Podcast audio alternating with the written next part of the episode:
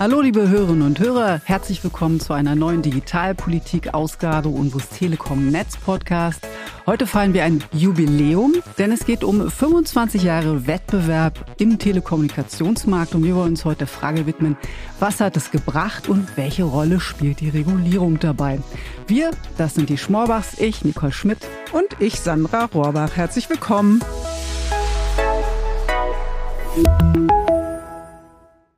Ja, vor 25 Jahren wurde das Monopol der Bundespost aufgebrochen. Äh, es ist ein Markt, ein freier Markt für Telekommunikation entstanden und der Wettbewerb begann sich zu entwickeln. Und diese Liberalisierung ging einher parallel mit Regulierungen für Unternehmen mit beträchtlicher Marktmacht, wie es immer so schön heißt, und spielt also damit bis heute eine bedeutende Rolle für das Unternehmen Deutsche Telekom. Ja, aber nicht nur für die Telekom, äh, denn wichtig ist das inzwischen für alle Unternehmen, die hier in Deutschland auf dem Markt tätig sind. Also für alle Telekommunikationsunternehmen hat es eine riesige Bedeutung. Und das nehmen wir uns heute in dieser Ausgabe des Digitalpolitik-Podcasts vor. Wir wollen wissen, was ist in 25 Jahren seit Marktöffnung passiert? Welchen Einfluss hat die Regulierung darauf? Denn die Welt der Telekommunikation hat sich in diesem letzten Vierteljahrhundert doch ordentlich weitergedreht. Richtig, und damit wir dieses Jubiläum nicht alleine begehen müssen, haben wir uns heute einen kompetenten Gast eingeladen, der die 25 Jahre Regulierung selbst äh, aktiv begleitet hat und miterlebt hat. Und damit begrüßen wir ganz herzlich in diesem Podcast Wolfgang Kopf. Er verantwortet den Bereich Politik und Regulierung bei der Telekom. Herzlich willkommen. Ja, vielen Dank, dass ich hier sein kann. Ich freue mich. Weiß aber nicht, ob es was zu feiern gibt. Das müssen wir jetzt mal ein bisschen. das sehen wir dann genau. Schauen wir mal, ob wir noch die Krawatten und äh, gelockert bekommen ähm, und noch in Partystimmung kommen. Also ich glaube, es gibt schon was zu feiern, aber vielleicht ein bisschen anders, als äh, einige erwarten. Ja, dann steigen wir doch gleich mal ein, Herr Kopf. Dann ähm, blicken wir doch mal zurück ähm, und äh, schauen auf diesen Telekommunikationsmarkt äh, die letzten 25 Jahre darauf. Was hat sich denn seitdem für die Kunden und Verbraucher getan? Ich meine, vor 25 Jahren stand noch ein Telekommunikationshäuschen, fasse dich kurz. Mhm. Und man wurde angehalten, doch äh, so zu telefonieren, dass es nicht zu lange dauert. Und die Tarife waren so, dass ein Telefonat ins Ausland ähm, oder aus dem Ausland nach Deutschland zurück schon mal ein Urlaubsbudget auffressen konnte. Datenverkehre im eigentlichen Sinn gab es noch nicht, außer für ähm, Geschäftskunden. Und ähm, die Produkte waren relativ beschränkt. Es gab den ersten Mobilfunk, das waren allerdings keine Geräte, sondern eher so Umhängetaschen. Diese kleinen ähm, Köfferchen. Ne? Genau. Und ähm, im Festnetz äh, waren wir doch mit Telefonen unterwegs, die sich über 30, 40 Jahre nicht groß geändert hatten. Mhm. Was wir seitdem erlebt haben, ist äh, eine komplette Revolution, technisch, aber auch äh, gesellschaftlich, weil wir haben die ganze Digitalisierung letztendlich auf der Grundlage dieser Telekommunikationsnetze vorangetrieben. Und ohne die hätte es auch kein Internet gegeben, ohne die hätte es alles das, was wir heute erleben und was Realität ist, nicht gegeben. Und ähm, ich bezweifle sehr, dass Netze in staatlicher Hand in dem alten System, wie wir es vor 30 Jahren fast überall auf der Welt hatten, diese Entwicklung ermöglicht hätten. Insofern war Privatisierung und äh, die anschließende Öffnung der Märkte die Voraussetzungen für einen großen wirtschaftlichen und gesellschaftlichen Wandel und insofern extrem positiv zu sehen. Jetzt haben Sie gerade die gesellschaftliche Brille sich aufgesetzt. Wenn wir jetzt aber mal bei unserem Haus bleiben, äh, der Telekom, was würden Sie denn sagen, was haben diese 25 Jahre für die Telekom gebracht und wie haben Sie die Telekom beeinflusst? Die 25 Jahre für die Telekom sind sicher phasenweise sehr zwiespältig zu betrachten. Also wenn wir heute im Jahr 2023 auf die Telekom blicken, dann sind wir das erfolgreichste Telekommunikationsunternehmen in Europa. Wir sind so wertvoll wie Vodafone, Orange, Telefonica und ein paar kleinere zusammen. Wir sind der größte in Europa und wir sind mittlerweile auch das mit unserer Tochter das größte Telekommunikationsunternehmen in den USA. Das ist eine einzigartige Erfolgsstory. Wenn Sie sich allerdings den Weg dahin betrachten, dann gab es da schon einige Friktionen, gerade auch auf gesellschaftlicher, ich würde Mitarbeiterseite sagen, die vielleicht äh, nicht ganz so positiv zu sehen sind. Blicken wir mal zurück. Im Jahr 1995 hatten wir 220.000 Mitarbeiter in Deutschland, 0,5 Prozent Auslandsumsatz, äh, dort fast keine Mitarbeiter. Und äh, wir sind heute mit unter 80.000 Mitarbeitern in Deutschland vertreten. Das heißt, wir haben 140.000 Leute allein in Deutschland abgebaut. Der Abbau ist sozial verträglich geschehen, aber Menschen haben ihren Arbeitsplatz verloren. Und das war nicht immer nur schmerzlos. Insofern auf dem Weg dorthin ähm, haben auch einige Leute sicher äh, Erfahrungen gemacht, die nicht so positiv waren. Das muss man einfach auch mal im Rückblick anerkennen. Und das war nicht immer einfach. Das Unternehmen hat das immer sehr gut gemanagt. Wir sind allerdings an wesentlichen Stellen auch häufig vom Staat allein gelassen worden, mussten es also wirklich selber organisieren. Und die Regulierung war dabei, und da kommen wir ja auch noch dazu, nicht unbedingt hilfreich. Schau mal, das ist das äh, Stichwort. Das, darum soll es ja vor allem in diesem Podcast heute gehen. Jetzt sind unsere Hörerinnen und Hörer keine Regulierungsexperten.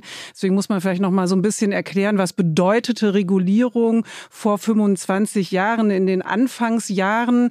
Da sollte die ja dazu beitragen, dass so ein Markt überhaupt erstmal so richtig in Gang kommt und in Schwung kommt. Wie wichtig war das in diesen ersten Jahren? Also ohne Regulierung hätten Sie diesen Markt nicht äh zu einem Markt entwickeln können. Was wir natürlich hatten, war ein Monopol. Wir hatten wenige Bereiche, wo Wettbewerb stattfand. Um in den Kernbereichen der Telekommunikation Wettbewerb einzuführen, brauchen Sie Regulierung. Das bedeutet, Sie müssen Wettbewerbern Zugang zu dem Netz des Monopolisten gewähren. Das heißt, der Wettbewerber muss Dienste produzieren können mit Vorleistungen, die wir ihm geben, die vergleichbar mit unseren Diensten sind. Das heißt, er muss ein ähnliches Produkt auf den Markt bringen können, wie wir es haben, und zwar zu ähnlichen Preisen, idealerweise auch niedrigeren Preisen.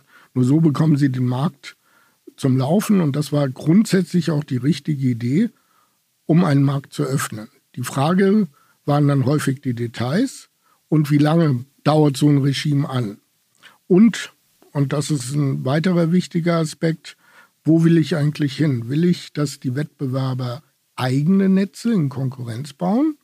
Oder will ich eigentlich nur die Preise senken, indem ich den Wettbewerbern immer niedrigere Zugangs-, also Vorleistungspreise gewähre auf dem Netz des Monopolisten?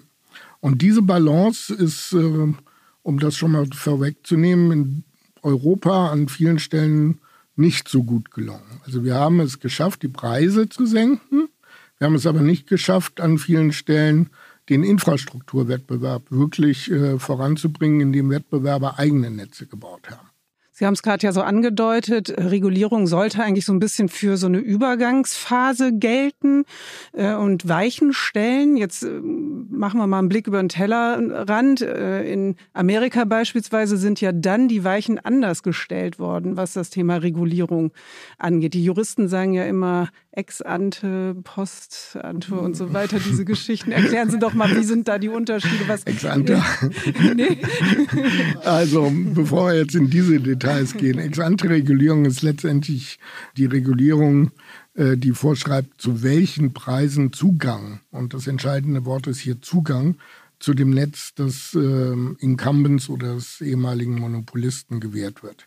Diese Form der Regulierung, ich habe es gerade gesagt, führt dazu, dass ein Wettbewerber ohne eigenes Netz Dienste ähm, erzeugen kann, die vergleichbar mit den Diensten sind, die wir anbieten. Er bekommt einen niedrigen Preis gestellt von uns, kann darüber eine Marge machen, kann darüber auch niedrigeren Preis als unseren eventuell anbieten und erzeugt dadurch, wir nennen das Dienstewettbewerb. In den USA hat man sich das ein Weilchen angeschaut und hat gesagt, diese Sorte von Regulierung wird zu dem Zeitpunkt X, das war Anfang der 2000er Jahre schon, ein Ende finden. Liebe Wettbewerber, wenn ihr weiter im Markt bleiben wollt, müsst ihr jetzt anfangen, eigene Netze zu bauen. Müsst ihr eigene Dienstleistungen auf eigenen Netzen generieren. Was in Deutschland und in vielen europäischen Ländern passiert ist, dass die Wettbewerber hohe Gewinne gemacht haben. Die sind irgendwo hingeflossen, aber die wurden nicht in Netze investiert. Bei uns wurde die Regulierung fortgeführt. Das heißt, wir haben die heute noch äh, an vielen Stellen. Das heißt, wir haben äh, Unternehmen wie 1 und 1, die bis heute so gut wie kein Netz haben, aber sehr viel Geld verdienen. Wir haben aber den Infrastrukturwettbewerb generell in Europa vernachlässigt. In den USA, äh, wie gesagt, wurde irgendwann gesagt, so jetzt ist Schluss und wer immer äh, hier noch in den Wettbewerb eintreten will, baue bitte sein eigenes Netz. Das heißt, man hört daraus, nach den 25 Jahren, die wir jetzt hier durchlebt haben mit der Regulierung in Deutschland, wäre es eigentlich Zeit, ähm, sich davon ein Stück wegzubewegen, Regulierung runterzufahren und grundsätzlich äh, den Kurs äh, zu ändern. Naja, eigentlich Zeit ist äh, ein, ein krasser Euphemismus, würde ich mal sagen. also wenn wir nochmal zurückblicken, äh, selbst die EU-Richtlinien hatten ähm, als Zeithorizont zehn Jahre mit einer Verlängerung von fünf Jahren. Dann wären wir also ähm, im Jahr 2013 regulierungsfrei gewesen, ja, spätestens. Ja. Ich denke, wir sind äh, auf europäischer Ebene, aber auch auf nationaler Ebene schon vor 15 Jahren völlig falsch abgebogen, indem wir einfach diese Regulierung fortgeführt haben. Äh, die Behörden wurden ja nicht kleiner, die wurden größer. Also wir haben ja allein in Deutschland eine Behörde von über 3000 Mitarbeitern. Das zeigt Ihnen schon, was da für eine Bürokratie äh, vorhanden ist. Und ähm, da sind wir dann in einem Phänomen, was sich leider in der Verwaltung immer wieder zeigt. Äh, wenn sie sowas mal geschaffen haben, werden sie es nicht mehr los. Das ist auch die alte Rede von der deutschen Sektsteuer, die mal Kaisers Flotte finanzierte und heute noch existiert. und falls wir doch noch ja, äh, anstoßen ne? wollen, genau. die Steuer ist immer noch genau. fällig. Ja. Äh, wir haben uns für den Podcast ein paar Themen rausgesucht. Es ist immer ganz schön, ja sowas an Beispielen ja, ja auch mal zu erläutern. Also äh, wie stellt sich Regulierung heute dar? Wir haben äh, drei Themenbereiche, jetzt Festnetz, Mobilfunk und auch nochmal ein bisschen internationaler Wettbewerb. Wettbewerb. Fangen wir mal mit dem Festnetz-Thema aus. Wir haben Glasfaserausbau in Deutschland, nicht nur von der Telekom, sondern von vielen, vielen Wettbewerbern auch. Es tummeln sich also so einige auf dem Markt. Wie viel wird denn hier noch reguliert? Also zunächst mal ist dieser Glasfaserausbau ein sehr, sehr gutes Zeichen, weil was wir da haben, ist in der Tat der Infrastrukturwettbewerb, der bislang nicht wirklich stattfand. Und äh, dieser Infrastrukturwettbewerb ist gut für jeden Markt.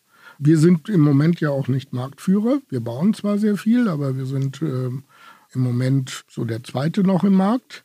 Und insofern gibt es eigentlich keinerlei Grund mehr, irgendwas in diesem Markt zu regulieren. Und schon gar nicht die Deutsche Telekom. Aber wie ich schon sagte, Bürokratie lebt weiter und äh, man tobt sich sozusagen weiter im Incumbent aus. Was wir letzten Sommer erlebt haben, ist dann eine Regulierungsverfügung, die äh, schlanke 700 Seiten hat. Das muss man zuerst mal zusammenschreiben mit Marktdaten, die äh, teilweise sechs Jahre alt sind, also extrem aktuell.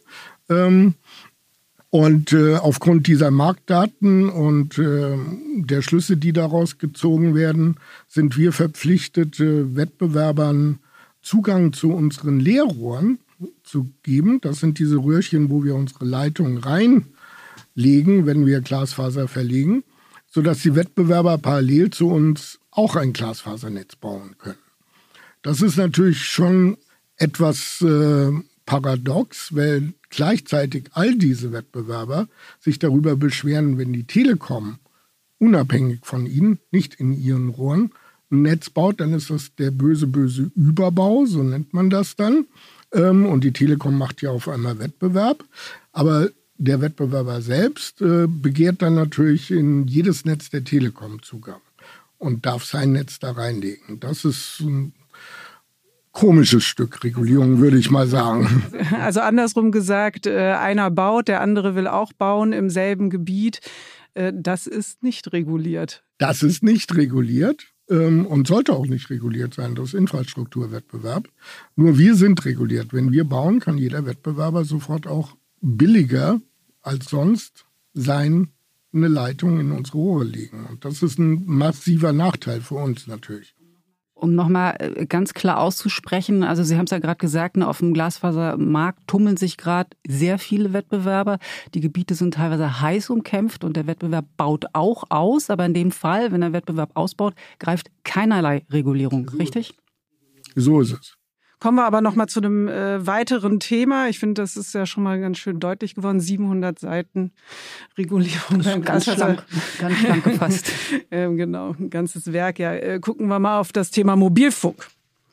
Äh, die Bundesnetzagentur ist ja unter anderem dafür verantwortlich, wie die Frequenzen vergeben werden, wer sie nutzen kann ähm, und wie im Prinzip der Mobilfunkmarkt ja äh, dann auch gestaltet wird. Wie wichtig ist denn hier die Regulierung?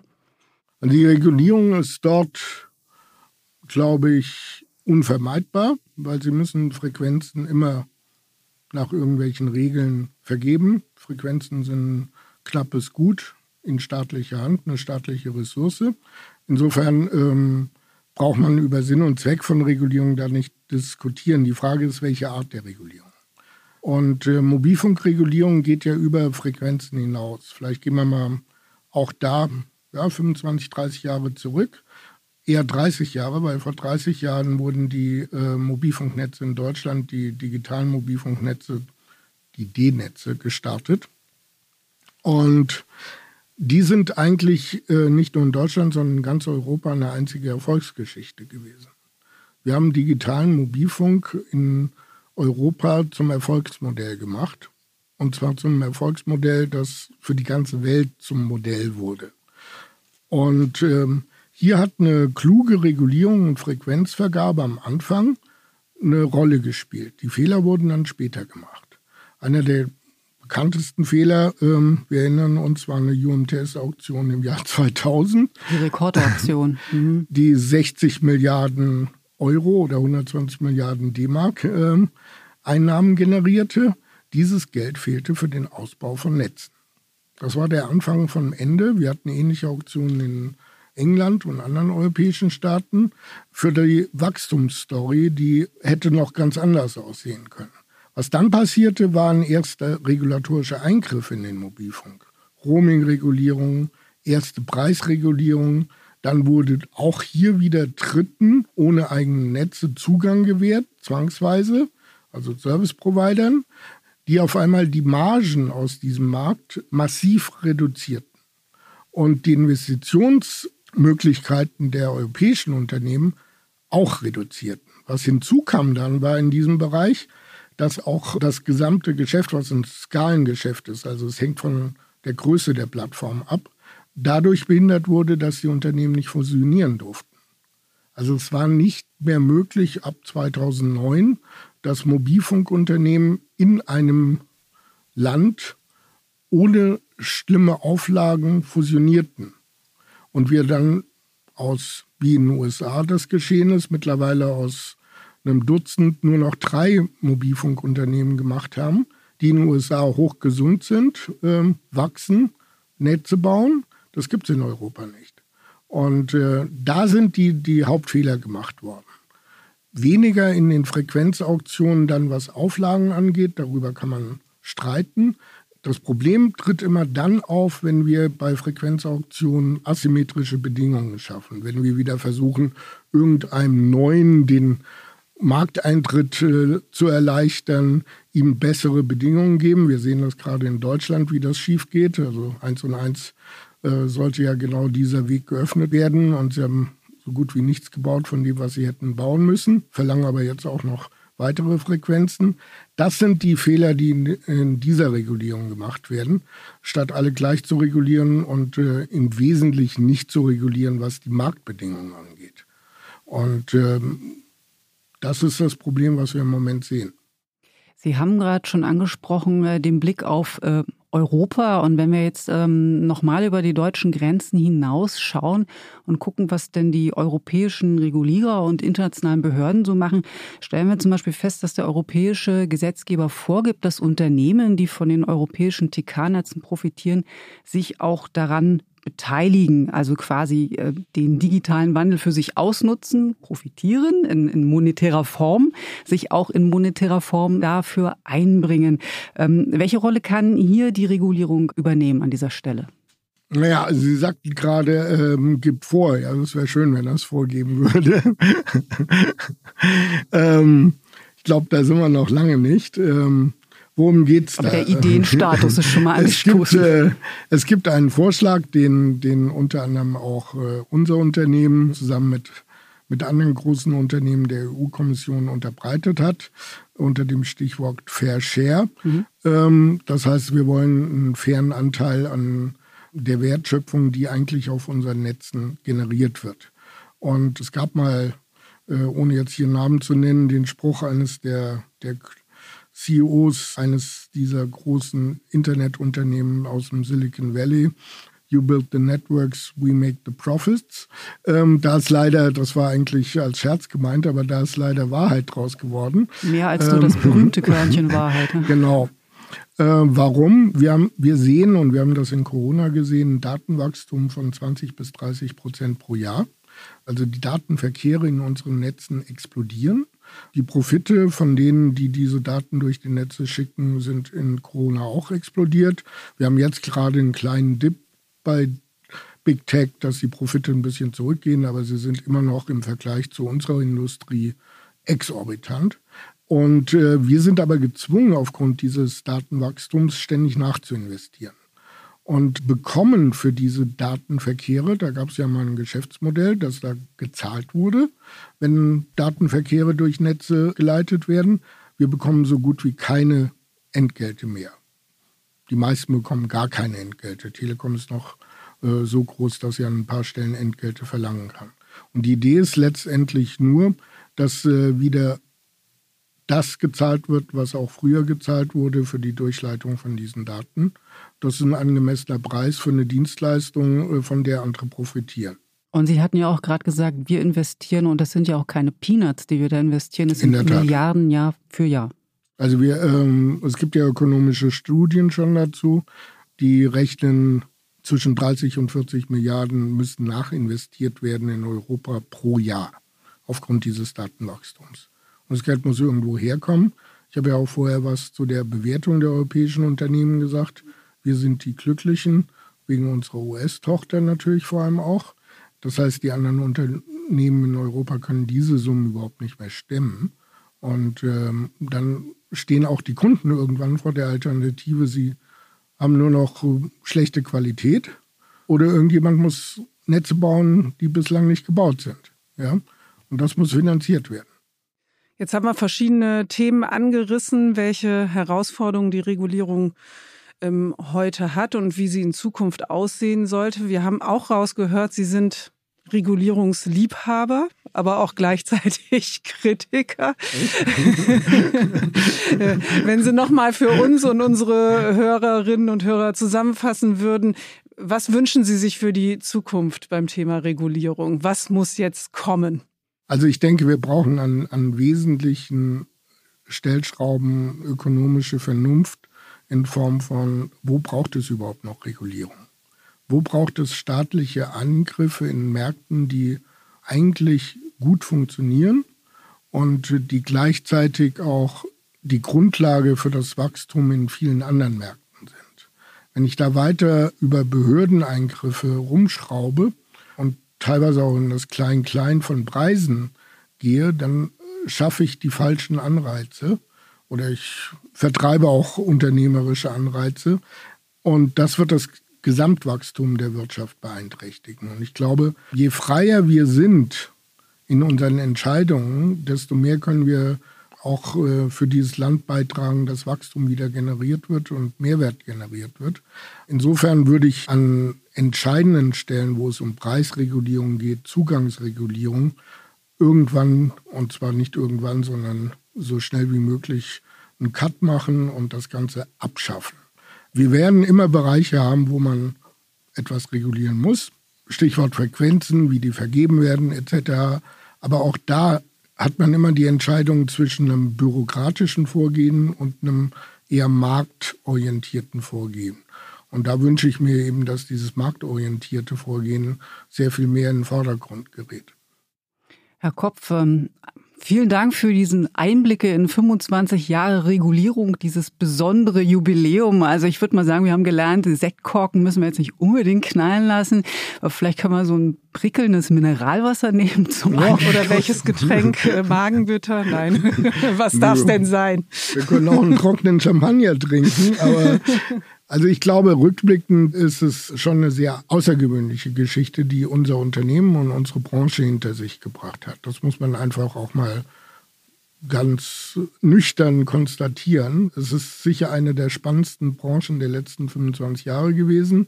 Dieses Unternehmen ist sicher eines der spannendsten Unternehmen, was man in Europa finden kann also von der Behörde zu einem der hochdynamischen Digitalunternehmen. Das muss man in 25 Jahren erstmal hinkriegen. Und wenn man da dabei war, äh, kann man da auch ziemlich stolz sein, Teil des Ganzen zu sein.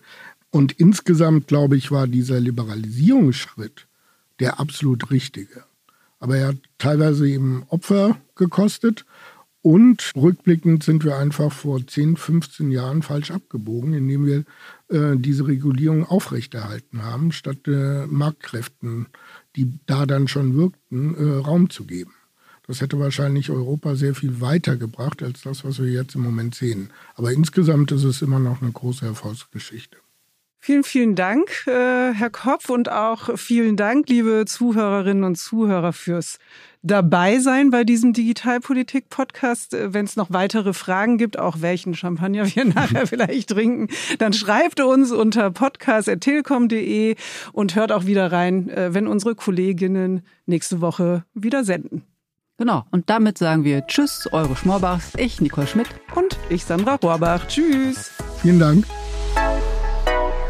Thank you.